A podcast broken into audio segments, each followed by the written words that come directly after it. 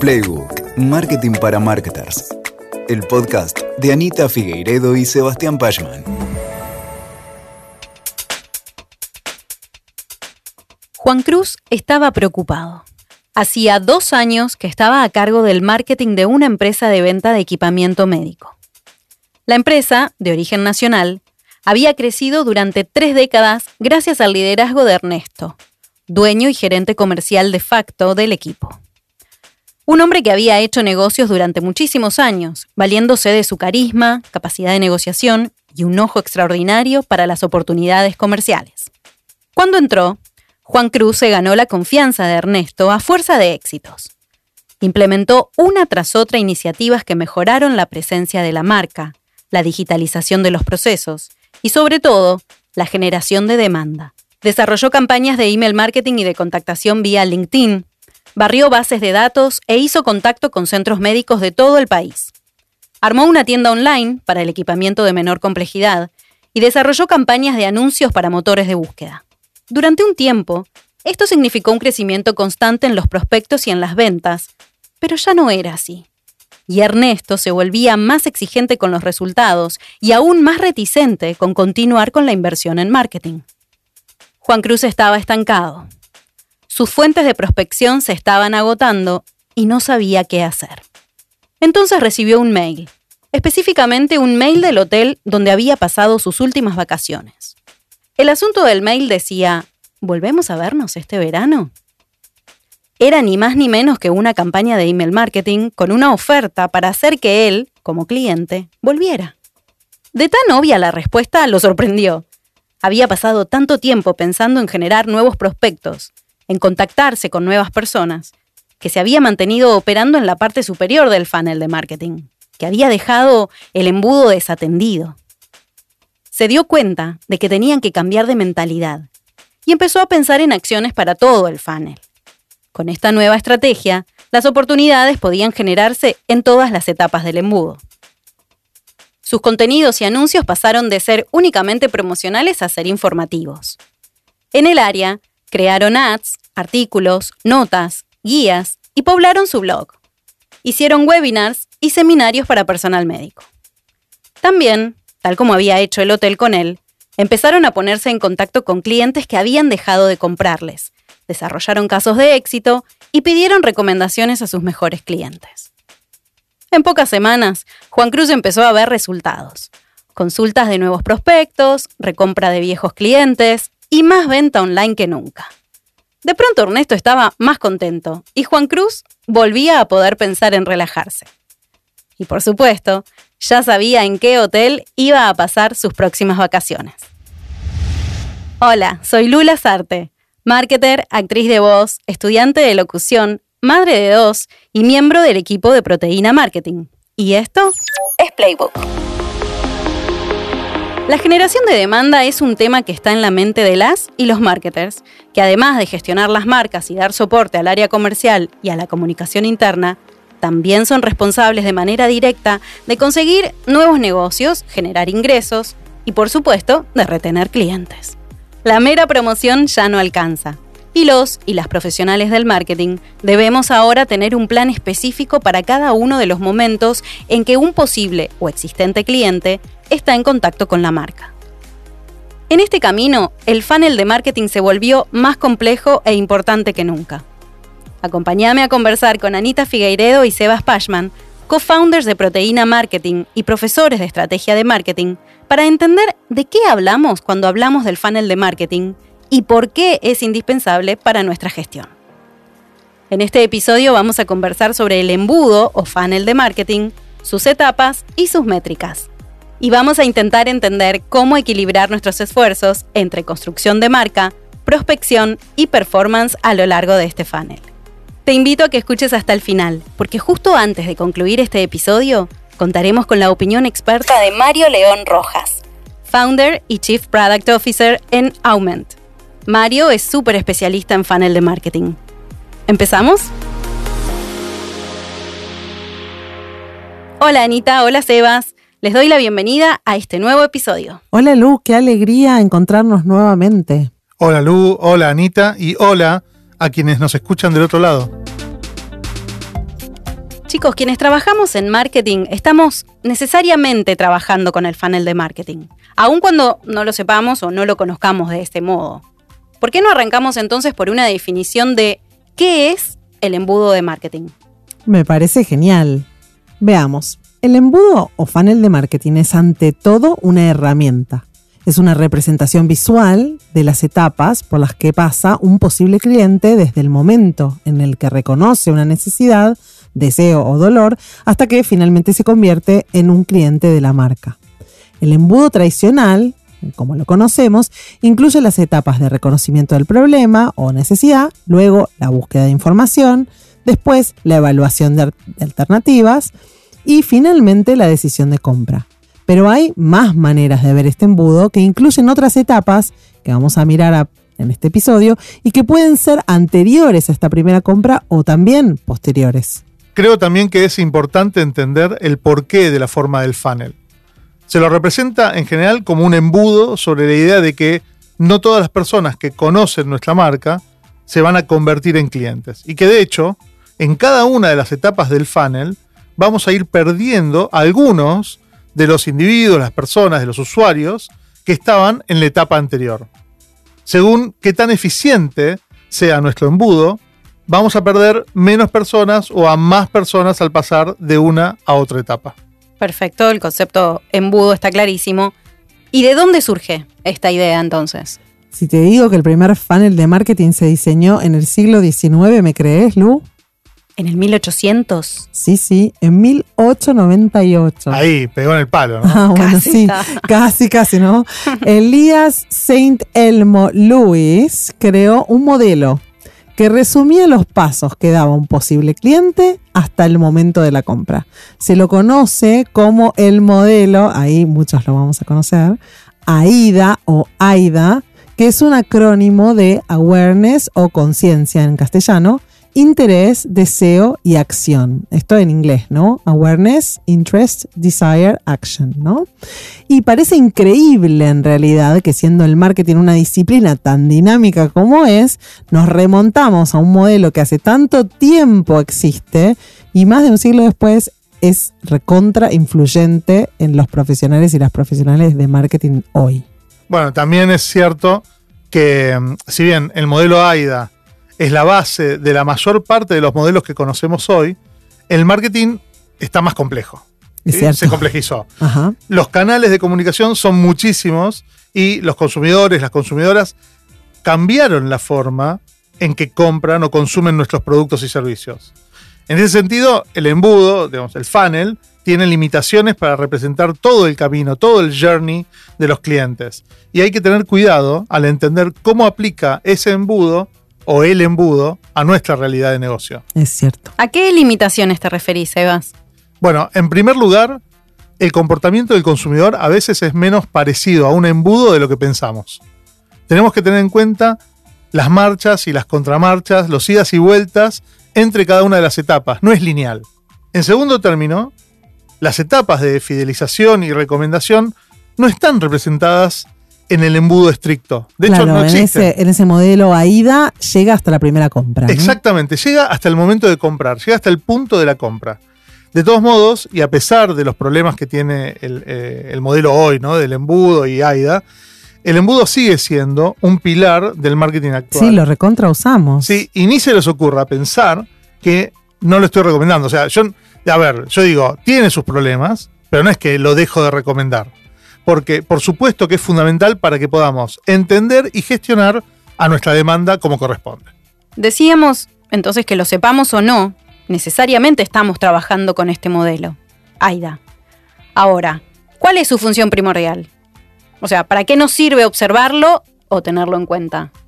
A ver, la primera ventaja que nos da utilizar este modelo de funnel es que nos permite encontrar una visión clara del recorrido que tiene que hacer una persona, cualquier persona, para convertirse en cliente nuestro, ¿no? De la marca. El funnel representa cada uno de los pasos por los cuales este prospecto va a pasar y esta visibilidad, mirarlo de esta manera, nos ayuda a evaluar los posibles problemas, los obstáculos o incluso las incógnitas que pueden surgir en este camino y que luego pueden hacer que esta persona decida o no elegirnos.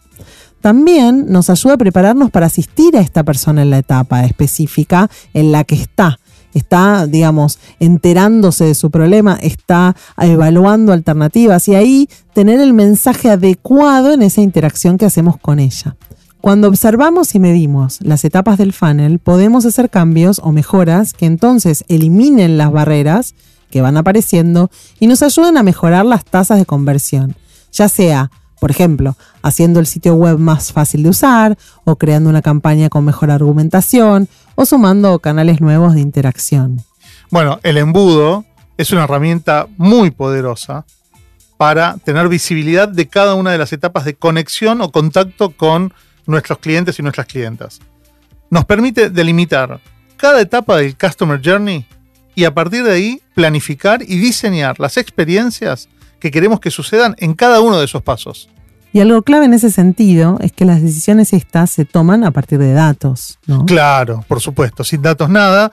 Por eso cuando trabajamos los embudos de marketing necesitamos también empezar a medir y así entender qué es lo que sucede en cada momento con los clientes dónde se quedan los prospectos, en qué momento es que estamos perdiendo oportunidades, dónde están los puntos de fricción y nos tenemos que hacer preguntas, ¿no? Por ejemplo, nos caemos en la comparación de features con la competencia, perdemos clientes al momento de evaluar las condiciones de pago o envío. Cuando medimos, podemos tomar decisiones informadas y basadas en la experiencia real de nuestros clientes.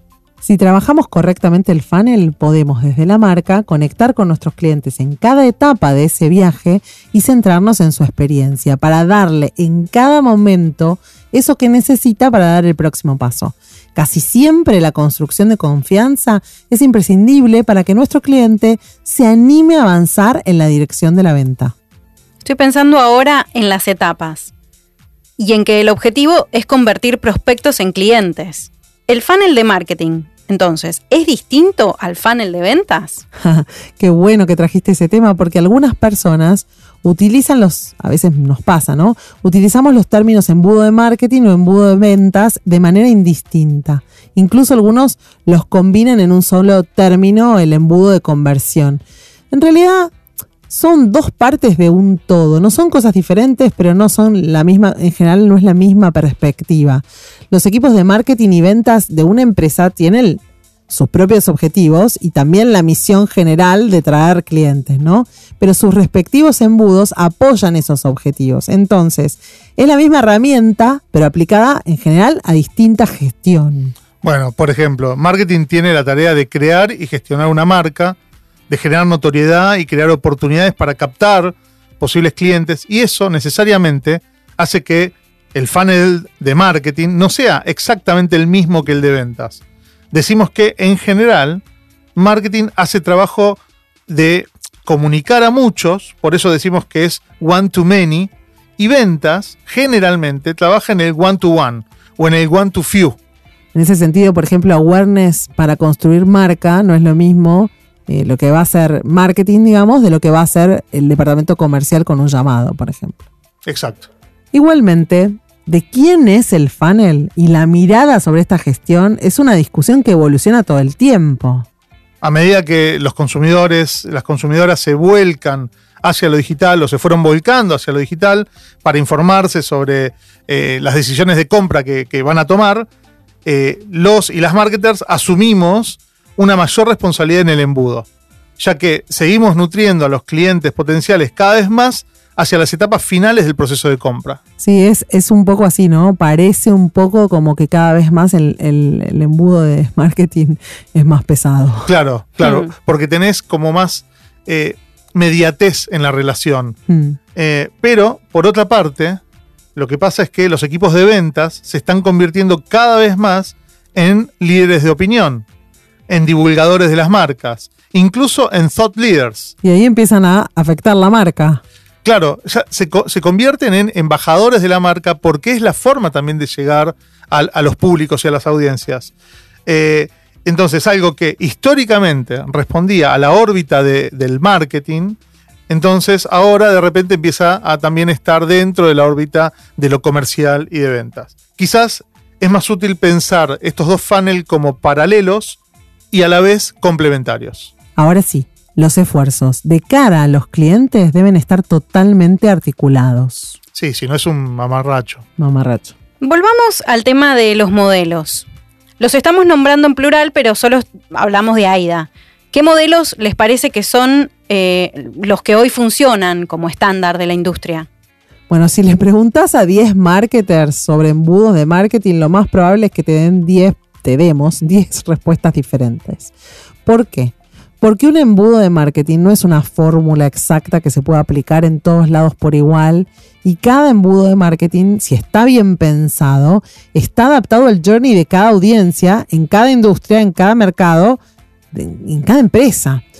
Sin embargo, existen, es cierto, algunos modelos iguales a AIDA, ¿no? que van eh, sentando las bases a partir de las cuales podemos diseñar nuestro propio funnel. El modelo este nuevo, la evolución que plantea Kotler, ya pasa de cuatro a cinco etapas. Y es ahí donde surge la innovación. ¿Por qué? Porque se incluye el después, lo que sucede una vez que el cliente hizo su primera compra. Una de las limitaciones que habíamos mencionado que tenía el modelo anterior. Claro, en el modelo de Kotler, la 5A, las primeras cuatro son Awareness, Appeal, Ask y Act, ¿no? Y son bastante similares a las que ya planteaba Em, el modelo de AIDA. Ahora, si le sumamos la quinta A, Advocacy, ya ahí nos enfocamos por primera vez, digamos, en cuanto a modelos, en la fidelidad de los clientes, la retención y la posibilidad de la recompra e incluso la defensa y recomendación de la marca ante los demás. Lo que vos decís, Eva, siempre que es la gota de oro del marketing. La gota de oro del marketing, pero además porque se empieza a mirar el largo plazo, ¿sí? ¿Y qué es el largo plazo? Es la posibilidad futura de seguir vendiéndole a ese mismo cliente. Es la rentabilidad futura de ese, mismo cliente que nos deja en la empresa. La idea es que eh, de que suceden muchísimas cosas después de la primera venta, empieza a aparecer con este modelo que plantea Kotler. Exacto. Se empieza a pensar entonces en el ciclo de experiencia del cliente y no únicamente en una primera conversión. Adicionalmente, con este modelo se considera también su ciclo de vida y el valor que eso tiene. Los modelos más modernos y basados en este ciclo de vida van a poner al cliente un poco más en el centro del marketing e incluyen toda la experiencia de vinculación con la marca y describen entonces una relación mucho más continua. Y otra cosa, que no es menor, es que a partir de ese cambio en la mirada, responde también a otro insight. Y es que los procesos de compra ya no son lineales y que el funnel tiene que poder dar respuesta a ese comprador o compradora que evolucionó y ya no consume de la manera en la que lo venía haciendo. ¿Qué querés decir con esto de que ya no son lineales? No son lineales porque los potenciales clientes pueden entrar en el embudo en cualquier etapa. Saltarse alguna e ir y volver en busca de más alternativas. En la práctica, pocos recorridos de clientes suceden de la manera en que lo establece la idea de un embudo en una única dirección. Y es por eso que muchos marketers empezaron a dejar atrás la mirada única del cono tradicional y pensar o complementar esa mirada con nuevos modelos que aseguren una experiencia omnicanal y única para el cliente. Claro. Dejamos de ver la imagen literal de un embudo por el que pasan los clientes para pensar más en procesos más cíclicos, ¿no es cierto? Pensaba, por ejemplo, en el bucle de McKinsey, que usa un modelo que vuelve sobre sí mismo para mostrar un proceso de compra que se retroalimenta. Es exactamente así. El Loyalty Loop de McKinsey es un ejemplo de modelo que incorpora lo que sucede después de la compra. En este caso, poniendo la mirada en la experiencia posterior. Pero no es la única metodología que lo hace. Pero no es la única metodología que lo hace. Podría nombrarte también el Affinity Loop de la agencia RAP, por ejemplo, o el Experience Framework que usamos en Proteína. Todas son miradas que incluyen la mirada del funnel, pero que a la vez incorporan también la mirada del cliente luego de que convierte por primera vez. También hay otras miradas, ¿no? Como la de Seth Godin, que lo que hace es girar el, funnel y acostarlo, ¿sí? Para que sea como un megáfono para sus mejores canales de promoción. Los clientes actuales y los amigos de la marca, ¿sí? Eh, intentando que en lugar de atraer clientes, hagamos lo posible para lograr que nuestros amigos y nuestros clientes actuales hablen bien de nosotros. Sí, es re interesante porque amigos son esos que no te compraron pero que igual te recomendarían, según Seth Godin. Eh, la idea de invertir en, en, el embudo o espejarlo para convertirlo en un reloj de arena es cada vez más habitual. Este modelo de reloj de arena parecido por ejemplo al Affinity Loop de RAP que estábamos diciendo recién, describe un proceso a partir del cual convertimos a, a, los prospectos en clientes y luego los clientes en promotores de nuestra marca, ¿no? Son las dos cosas, lo que a su vez alimenta la parte superior del embudo al amplificar ese conocimiento de marca y la generación de clientes potenciales. Bueno, como decíamos al principio, hay tantas ideas de funnel como negocios.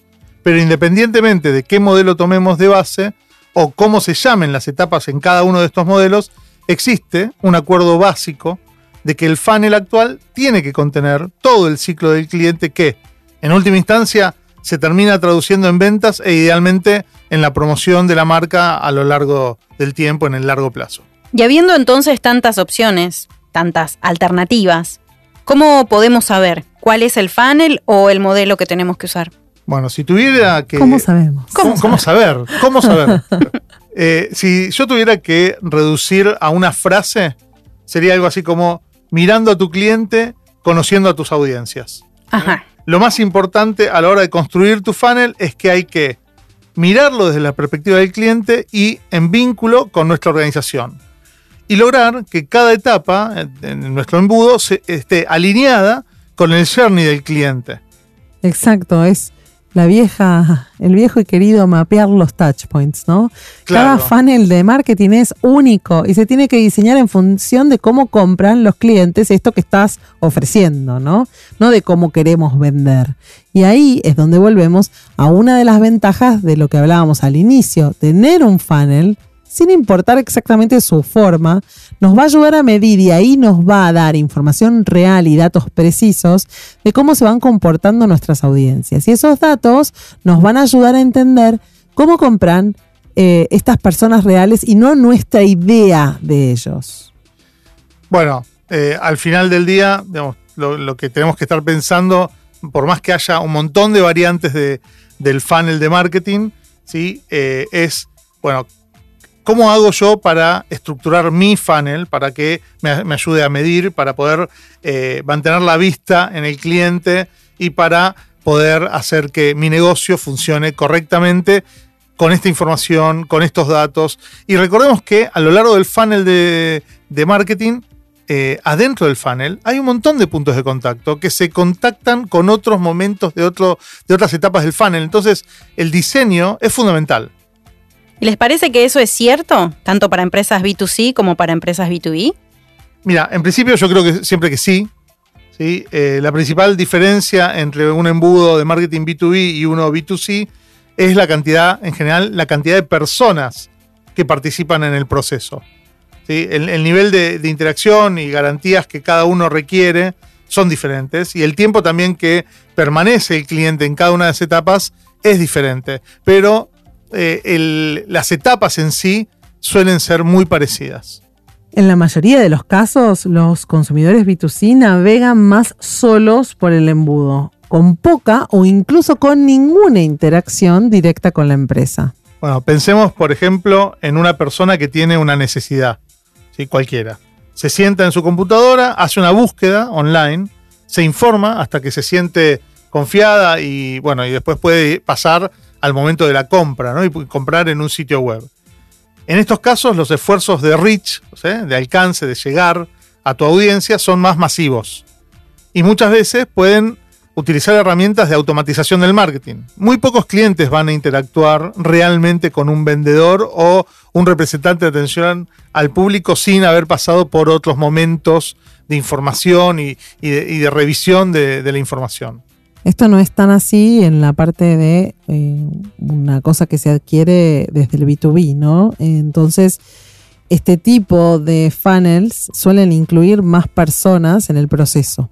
A pesar de que muchas veces ya, como ya hablamos en el, episodio de tendencias B2B, eh, la investigación que van a hacer estas personas por sí mismas también va a tener una alta influencia en la toma de sus decisiones.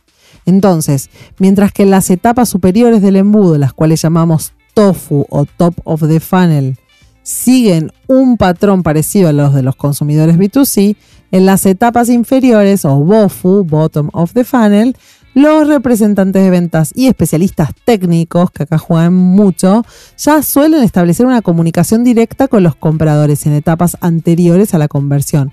Además, estas conversiones implican muchas veces negociaciones durísimas o acuerdos con acuerdos personalizados con personalizados, o sea, muchas más cosas que, eh, que son también touch points y también se van cayendo personas de ese embudo eh, en, esas etapas. Por ahí alguien ya tomó la decisión, pero después se cae en una negociación o en una firma de contrato.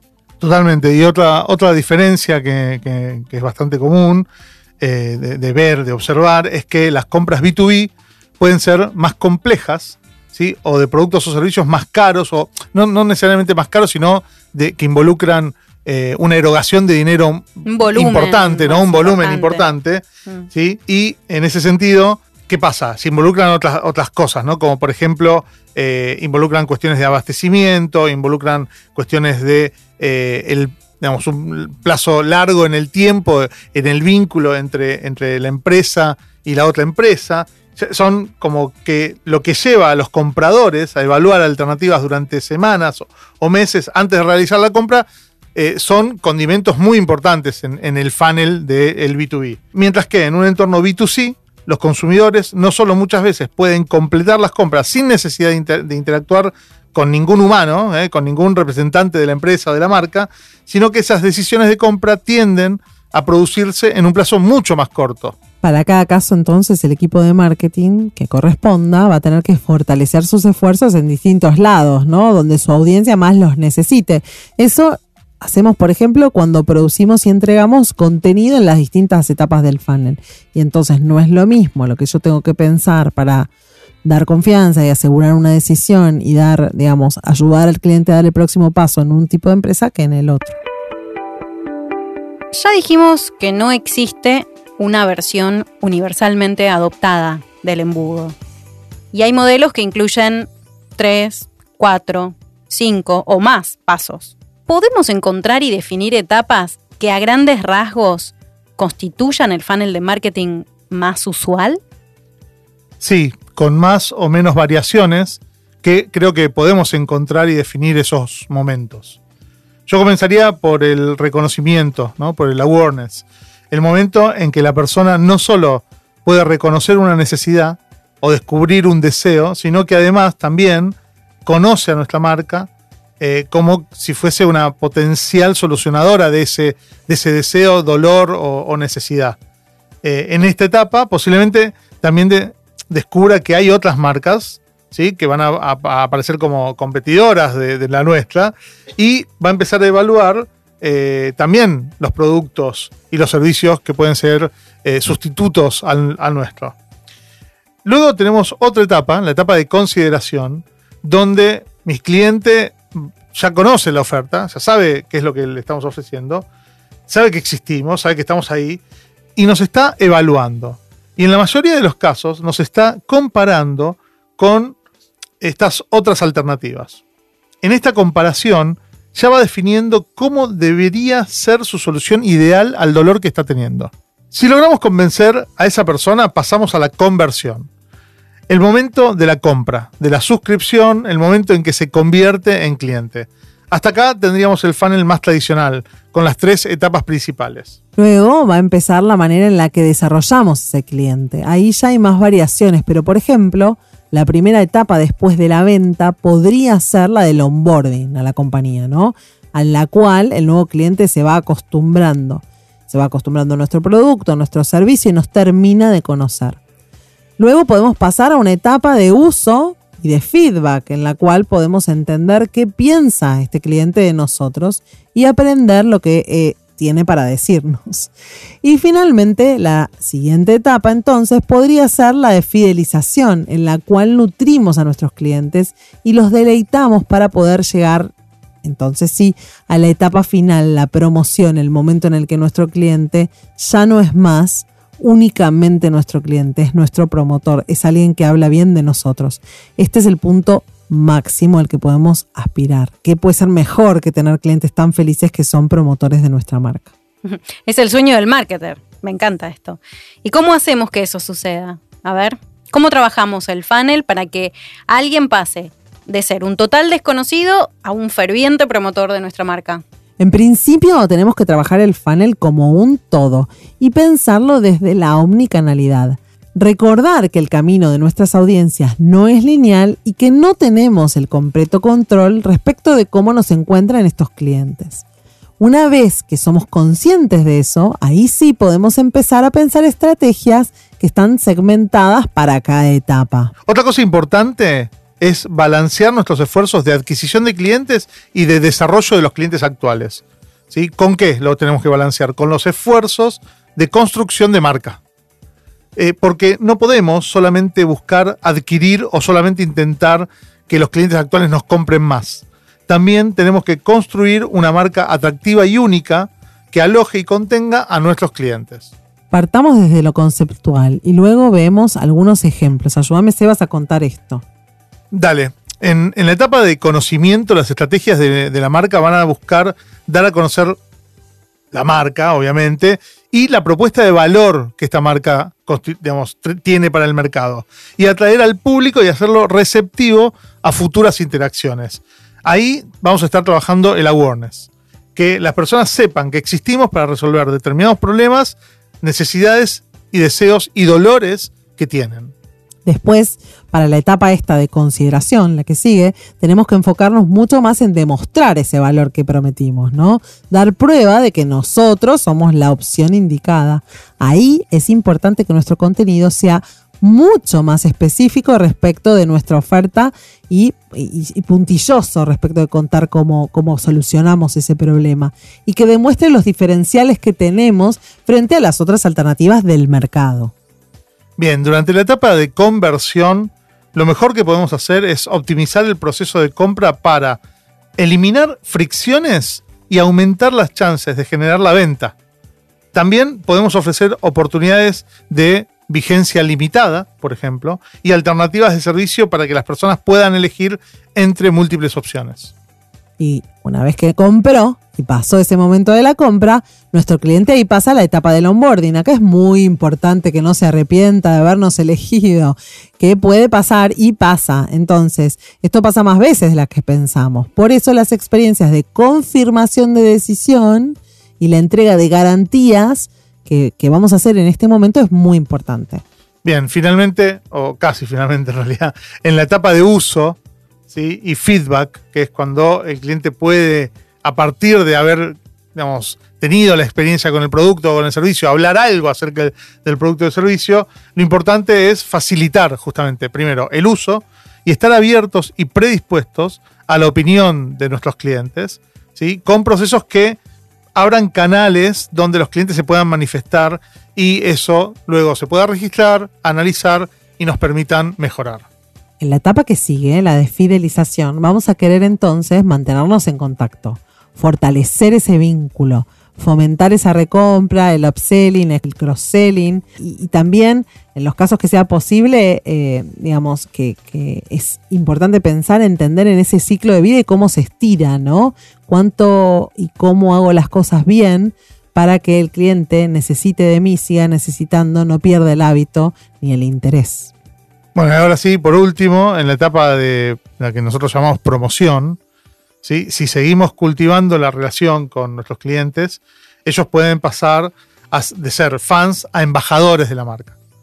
Eh, en este momento, lo que va a ser clave es seguir creando contenido de valor y fomentar las relaciones con nuestros clientes y que se sientan poderosos, se sientan bien con nosotros, sientan que les agregamos valor, que, que no es lo mismo consumir lo que nosotros producimos que consumir lo que otra, otra propuesta de valor en el mercado les, les ofrece. Y también tenemos que asegurarnos de facilitar que esos clientes, que ya nos quieren tanto, compartan sus historias, reseñas, testimonios y darles herramientas para que ellos mismos difundan su experiencia con nosotros y ponerlos así como en lugar de protagonistas, ¿no?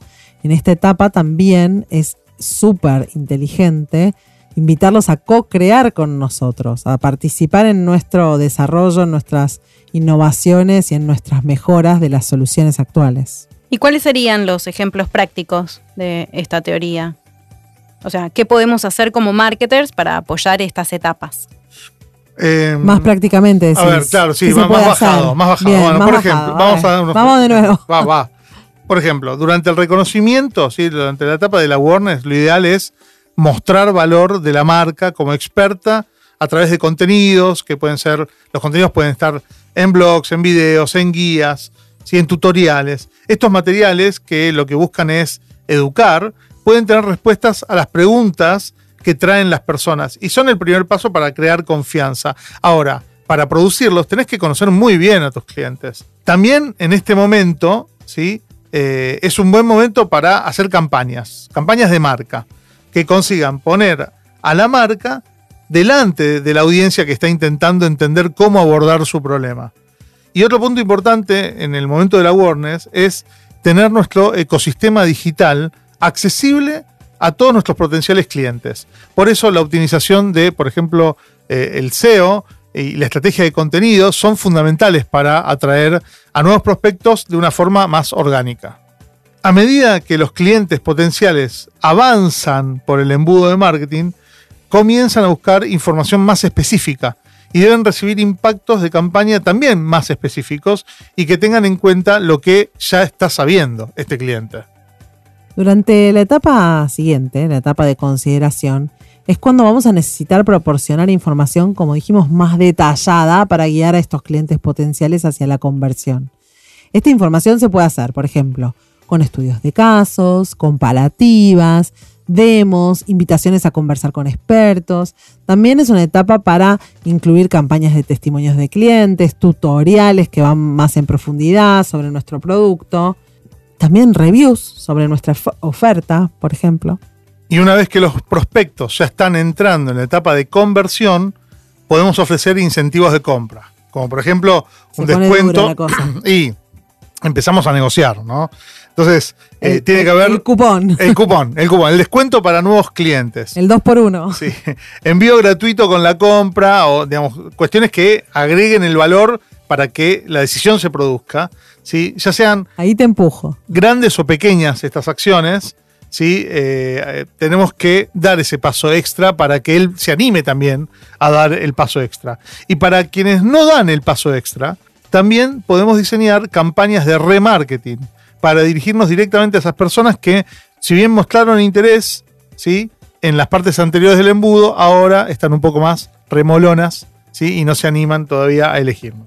Y qué interesante, ¿no? Entender exactamente dónde están nuestros clientes para no hacer spam, para no seguir con el remarketing, remarketing si el tipo ya se fue, ¿no? O, para, si ya te compró. o si ya te compró, ¿no? Eso de entender, o sea, es que importante es entender dónde está ese cliente, porque a partir de la compra tenemos que hacer que nuestro cliente se vuelva realmente nuestro por mucho tiempo y una de las principales cosas es que no se arrepienta, ¿no? De habernos comprado. Si hay algo que me molesta es que me consideren prospect después de haber comprado. Bueno, a mí en el MBA me siguieron ofreciendo un nuevo MBA después de que me, me recibí por tres años. Me hace replantear toda la Es decisión. como, es como, dale. uh, no sé Vos si me enseñaste que, claro. Sí, y si bien, digamos, ahora ¿no? vieron que estamos yendo hacia un mundo cookieless, ¿no? Sí. Donde eh, cada vez más, de hecho, eh, Google hace poquito informó que va a dejar, digamos, va a abandonar las cookies en el 2024.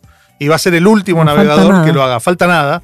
Eh, el remarketing también viene por esto. De repente, todo lo que vos haces como, eh, de- digamos, marketing de base de datos que le mandás a tus clientes, cuando no tenés en cuenta por dónde pasó tu cliente, ah, es un desastre. Claro, pero igualmente ahora también eh, los CRMs que se están potenciando nos permiten un remarketing mejor hecho, mejor pensado, no basado en cookies, sino basado en eh, interacciones reales que Tal cual. Bueno, la realidad es que a partir de que compraste, ¿no? Lo que hay que hacer es que nuestro cliente se sienta realmente nuestro por mucho tiempo. En el onboarding lo tenemos que hacer sentir conforme con la decisión que tomó y darle entonces visibilidad y guías para el uso de ese producto o servicio. En la parte de uso y feedback vamos a tener que habilitar los canales de interacción, estar disponibles para reparaciones, para cambios y para feedback, como ya decía Sebas antes.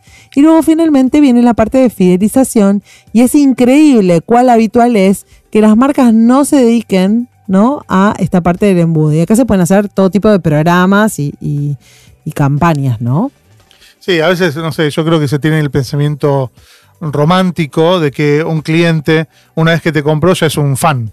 Sí, y no es No. así. No, no, no es fan de por vida por solo haberte elegido una vez. Menos en esta época. A veces apenas te conoce. Sí, sí, de hecho. Ni se de- acuerda que te compró. Es más, capaz hecho- que cree que le compró a otro. sí. ¿No les ¿Eh? pasó de recibir Pasa. un paquete y decir, yo compré esto? Bueno, la relación, la ahí el tema es que uno piensa, ¿sí? Que la relación ya está, y la relación no, hay que seguir. Hay que trabajar. Hay que alimentarla, hay que trabajarla. Esto es una relación, es un Sí, vínculo. es un ¿sí? vínculo. ¿Cómo lo mantenés en el tiempo si no lo alimentás, si no lo trabajás? Eh, entonces es importante, digamos, ¿por qué? Porque si no vas a dejar de ser su opción preferida. Eh, no, es, no es mi favorito, van a decir los clientes. Este es el momento del engage, ¿sí? de mantenerse conectados con el cliente, de formar comunidad. ¿sí? Eh, para eso están las redes sociales, ¿sí? que sirven, son ideales para, para, para hacer este tipo de, actividad, de vínculo con los clientes, para reconocerlos, porque pasa algo ahí con los clientes en ese momento, que ellos saben quiénes son frente a vos y cuál es la relación que tienen con vos como marca, pero a veces las marcas no saben cuál es la relación que ellas tienen con sus clientes. Eso, eso es eh, porque no tienen memoria de, de esos vínculos. La idea es que mi cliente sienta, se sienta parte ¿sí? de nuestro universo marcario, pueda sentirse en comunidad con, con nosotros. Podemos trabajar con puntos de contacto del día a día, ¿sí? podemos trabajar con el email marketing, los newsletters, contenido que acompañe el día de nuestro cliente, canales de atención, ¿eh? también es un, es un buen lugar para, para generar el engage, eh, y en la solicitud de feedback. Cuando vos sos siendo oportuno en, en la solicitud de feedback, es algo que el cliente lo va a valorar, ¿eh? como que lo estás escuchando y bueno, ni hablar si después haces algo con eso. Eh, este momento, el de la recompra, tam- ta- también es un buen momento de armar ofertas especiales, hacerle un mimo, hacerle un cariño. Y que se note que está pensado para clientes que ya son clientes, porque vos a veces ves y decís, che, el cliente nuevo tiene más beneficios que yo, ¿no? Sí, pero además, ¿sabes qué pasa? Que los clientes actuales, ¿sí? Son mejores para lanzar productos nuevos, para lanzar servicios nuevos, para que prueben lo nuevo que nosotros estamos desarrollando. Es mucho mejor ir a un cliente actual. Tiene menos con- riesgo. Tiene, pero no solamente tiene menos riesgo, te va a dar un feedback más adecuado, Más te honesto. conoce, más Ya te honesto. conoce. Sí, sí, sí, sí. Si lográs agregar valor después de la compra y encima formaste un vínculo con las personas, entonces es cuando tus clientes se van a convertir, como dijimos antes, en defensores de la marca, en embajadores. A estas personas hay que recompensarlas, retribuirles con gratitud, hacerlas parte de la marca y es un gran momento para hacerlas partícipes de nuestro contenido, invitarlos a co-crear, incluirlos en la no- innovación, visibilizar las historias de ellos, compartir sus reseñas y facilitar su expresión. Hay un montón de iniciativas posibles para cada etapa, ¿no? Y hay posibilidades, estoy pensando, para cualquier magnitud de empresa o de equipo o de presupuesto. Ay, sí, es totalmente así y, y están así que ahora mu- muchas, muchos equipos ya han profesionalizado este contenido y piensan contenido para cada parte del funnel. Eso es lo que corresponde hacer, ¿no? Entender que el cliente está esperando un, un contenido diferente y personalizado según dónde está y no quiere recibir cualquier cosa en cualquier momento. Volvemos siempre a lo mismo, ¿no? O sea, generar esfuerzos de cara a facilitar la vida de nuestros clientes y ser relevantes en. La, nuestras la interacciones, palabra, la palabra. ¿no? ¿eh? Ser relevantes, oportunos, ubicuos. Pensaba también entonces que habiendo tantas iniciativas posibles, es un desafío controlar qué funciona y qué no. Definitivamente, si querés te miento, pero es un desafío. El último paso para el proceso de crear e implementar un funnel es definir justamente qué métricas vas a tomar para determinar si el embudo está funcionando bien o mal. Podemos, por supuesto, rastrear patrones entre quienes compran y quienes no, cómo interactúan con el sitio web, con los contenidos, con los canales, con los anuncios. Y esa información se va a ir alimentando con cada persona que se pone en contacto con la marca y nos permite, como hablábamos antes, hace un momentito, tomar decisiones basadas en datos. Para esto no hay otra que la tecnología, ¿no? Y hay que definir estas variables porque podemos caer en la tentación de también querer medir todo y después abrumarnos porque cada, cada decisión de compra de cada persona se va, se va armando, articulando luego de un montón de touch points con la marca. Entonces nos podemos abrumar y podemos mirar un montón de cosas sin encontrar causalidades ni patrones en los comportamientos. Bueno, por esa razón, justamente, si bien es posible hacer el seguimiento de todas las diferentes métricas que aparezcan en un tablero de control, lo mejor en una primera instancia es elegir entre 2 y 5 para centrar la atención, al menos al principio, cuando, cuando no tenés un funnel y vas a construir un funnel, bueno, enfócate en dos métricas. No volverte loco. No te vuelvas loco porque esto va a crecer. Ya lo decíamos en, en el episodio anterior de, acerca de las métricas de marketing. ¿sí? No te vuelvas loco queriendo medirlo todo porque esto es algo incremental, pasito a pasito vamos construyendo la medición y los datos. Y siempre se pueden sumar más, pero en un inicio es mejor hacer esto que dijo Sebas, ¿no? Mantenerte con pocas métricas que miren el negocio, pero que sean realmente relevantes. ¿Y cuáles serían esas métricas relevantes? Si googleas vas a encontrar un montón de, de listados con esto, si bien y no hay ningún listado predeterminado, pero creo que algunos indicadores muy relevantes que podemos mencionar a lo largo del funnel pueden ser, por ejemplo, qué cantidad de leads genera eh, o son generados desde el canal de marketing o los canales de marketing. Eh, podemos medir también cada tasa de conversión de etapa a etapa a lo largo de todo el embudo. Claro, ¿cuántos pasan Sí. de una etapa a otra? ¿Cuántos pasan, por ejemplo, de impresiones a clics, de clics a leads, de leads a entrevistas, de entrevistas a presupuestos, de presupuestos a ventas? Y ahí tenés, eh, digamos, en cada una de esas etapas, si vos vas midiendo la conversión, la vas a poder mejorar y modificar. También las fuentes de entrada, o sea, podemos medir, eh, que, que es desde dónde ingresan los prospectos. Obviamente, en los digamos, en el marketing más desarrollado ya hay modelos de atribución, o sea, ya estamos hablando de eh, un modelo donde vos entendés cómo funciona cada uno de los touch points y cada una de las iniciativas y cómo se desarrolla cada etapa del funnel. ¿Y de dónde vienen las ventas? Para más información sobre modelos de atribución, pueden escuchar el episodio anterior. También, ¿sí? Aunque y vamos a hacer otro episodio solo de modelo solo de de modelo de atribución, lo juro, porque Porque en el episodio chino. anterior dijimos, Lo dijimos. este es un tema para un episodio. Lo sí prometo, lo prometo. No sé cuánta temporada, pero vendrá. Va, va- va a venir, va a venir. Eh, también, por ejemplo, eh, digamos, un- una métrica, algo para medir interesante es el tiempo en cada etapa, especialmente para saber si los prospectos se están quedando atascados en algún lugar. Entender, bueno, cuánto tiempo promedio o cuál es la media del prospecto que se convierte de quedarse o atravesar una, una etapa. Eh, y hay algo que a mí me encanta, me parece que es fundamental medir eh, o, o tener en cuenta, ¿no? Que son los puntos de fuga. ¿Cuáles son los puntos de fuga en cada una de estas etapas? Lo tenemos presente porque a veces construimos ¿sí? los touch points y hay elementos dentro de cada touch point que a lo mejor están divergiendo hacia un lugar que no es justamente la venta o una mejor, un mejor vínculo con, con el cliente. Si hay una etapa en particular en que los prospectos salen de nuestro funnel, esa tiene que ser modificada. Típico en un e-commerce que estás a punto de pagar y te das cuenta que no tienen envíos buenos, ¿no? Y chao, te fuiste, ¿no? Sí, o no tienen tu forma de pago. Sí, sí, sí, sí. Claro. Otra cosa que podemos querer medir y que se hace eh, habitualmente es el costo por adquisición, conocido como CPA, que mide cuánto está gastando marketing para adquirir a ese cliente nuevo. El valor de vida del cliente, que mide el valor continuo que un cliente aporta a nuestra empresa. Esta métrica, por supuesto, tiene que ver con la retención de ese cliente.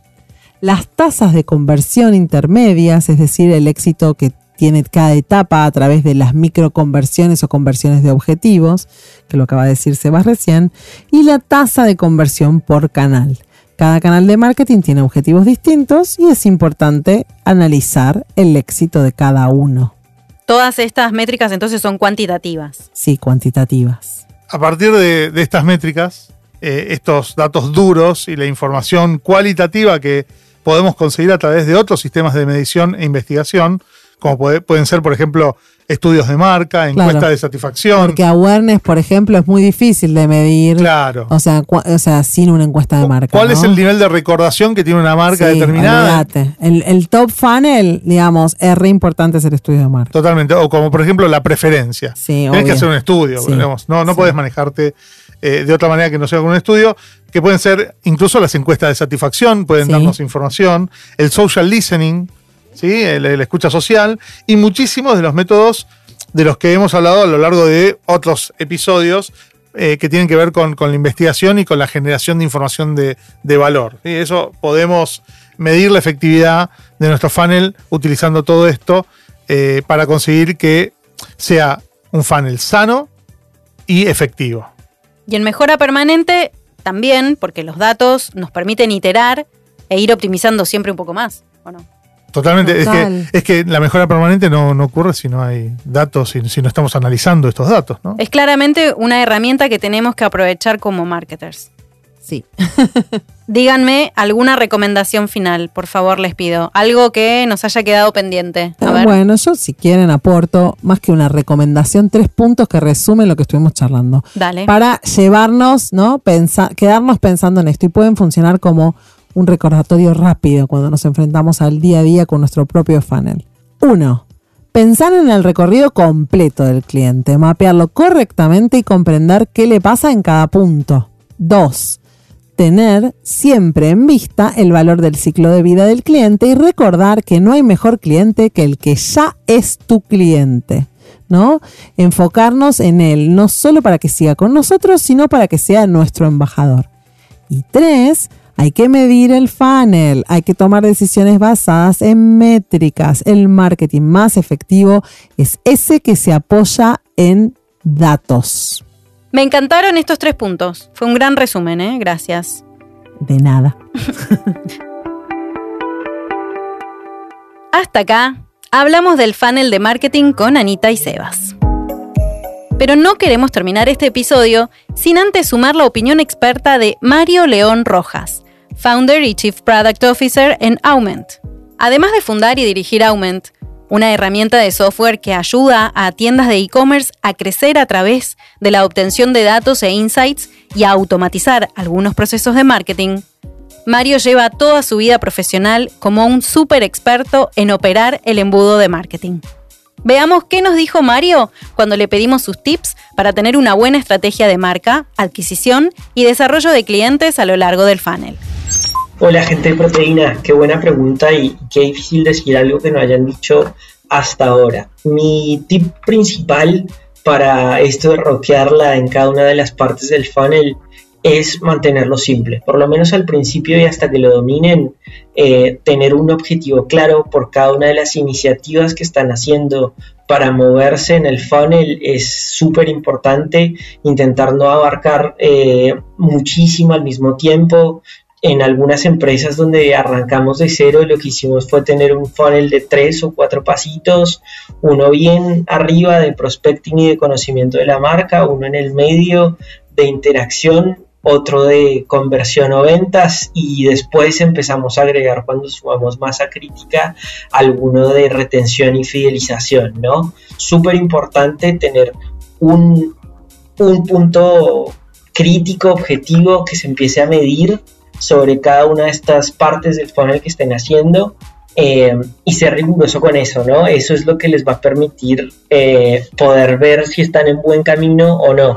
Sentarse y no tenerle miedo a, estas revisiones periódicas y decir, bueno, yo quería llegar de A a B y para eso necesitaba X cantidad de visitantes en mi sitio o X cantidad de ventas o X cantidad de puntos en un NPS si es que lo están usando y ahora tengo tantos, cuánto me falta, estoy lejos, estoy cerca y a partir de ahí recalcular el camino, ¿no? Eh, ¿qué, ¿qué, herramientas podemos utilizar? Primero creo que Excel es, lo, primero que pueden llegar a, a, usar, descargar toda esa información en una hoja de cálculo, sé que es muy simple, pero para los que todavía no lo están haciendo, es como el primer pasito y después empezar a tener estas reuniones periódicas. Después pueden usar cositas más avanzadas como Google Data Studio, conectar directamente las, las fuentes de información, Facebook Ads, la página, Analytics y empezar a tener un reporting todavía mucho más importante y si sus empresas tienen cositas más eh, robustas o con licencias como Power BI, ahí pueden construir consultas aún más potentes y empezar a ver más datos, ¿no? Pero lo principal es tenerlo claro, poderlo medir, poderlo revisar y corregir eh, sobre la marcha y después eh, sí lo pueden complejizar y empezar a optimizar cada vez más. Eh, mi último tip eh, sería pensar siempre en la incrementalidad, ¿no? Si todos los meses ven que un canal o una iniciativa se está portando bien, está creciendo, no le aprieten más y empiecen a apuntalar eh, otro punto del funnel donde estén un poco más flojos o un canal donde no tengan la saturación completa. En Aument vemos mucho esto de gente que está vendiendo muy bien, pero se olvida de por ahí su estrategia de fidelización, se olvida de tener promotores, de que la gente que ya les compra y que son casi sus campeones, los ayuden a, a mover ese, ese pulsómetro afuera con la competencia y con nuevos clientes. Nada mejor que un promotor, un cliente que ya usó la marca y que quiere por sí mismo hablar de ella. Eh, así que nada, no se olviden de, de, los otros canales, de las otras iniciativas, email marketing, SMS, WhatsApp, creo que son súper importantes. Y sobre todo mantener la relevancia con los usuarios, mantener el, el respeto en, en, esta era cookieless que se viene, eso es súper interesante, mantener, mantenerse siempre fresco y con cosas que le interesen al público y, mantener este respeto de decir, bueno, charlemos, tengo algo para darte y, y, y, viceversa, ¿no? Una relación más uno a uno con, con el usuario. Les mando un abrazo y espero que mis tips les hayan servido.